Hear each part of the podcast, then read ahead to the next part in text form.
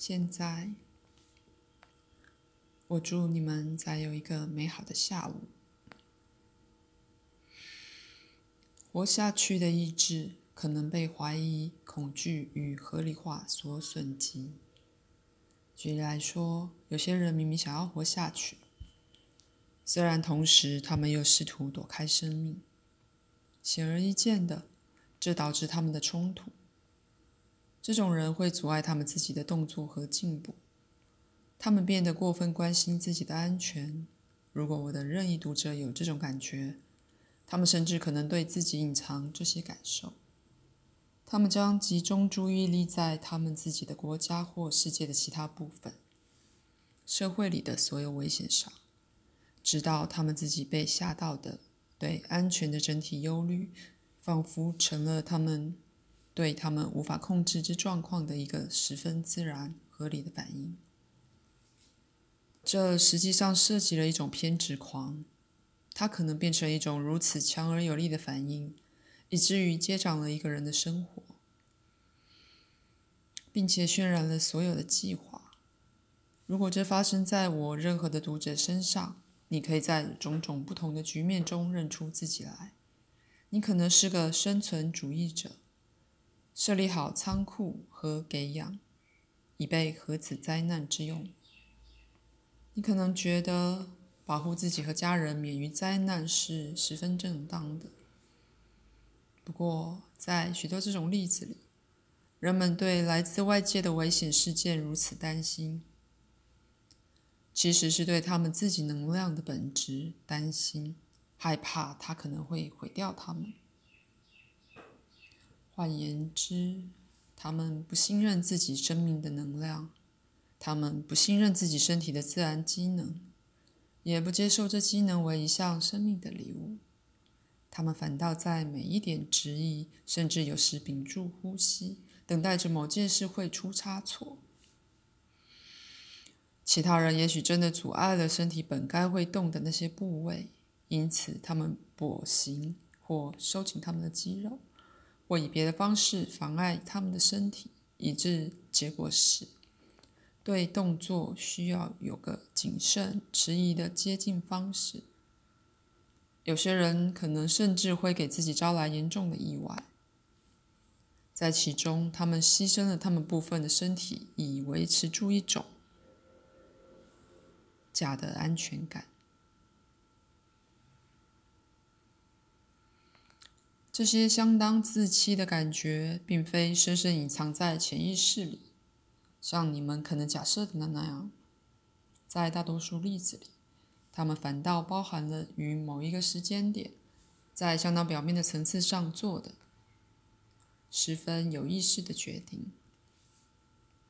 他们并没被忘掉，但所涉及的人们只不过对于那些决决定，可以说闭上了眼睛，而假装他们并并不存在。只不过是要使他们的生活显得平顺，来保全自己的面子。当他们非常明白那些决定其实的确是依据非常不稳的基础时，我并不希望简化事情，但这种决定在儿童里是非常容易被发现的。一个小孩可能摔摔跤而严重的擦破了膝盖。如此的严重，以致结果他至少暂时的变薄了。这样一个小孩往往对此事的理由相当清楚明白。他可能公开承认那个受伤的部分是他有意选择的，以便他可以错过学校里他害怕的一个测验。而那个孩子很可能这样想：为了产生他想要的结果，受伤只是个小小的代价而已。同样状况下。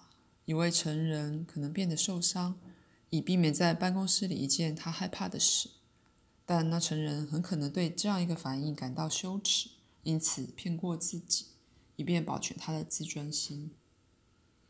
不过，在这种例子里，成人们会觉得自己是那些他们少有或没有掌控力的事件的受害者。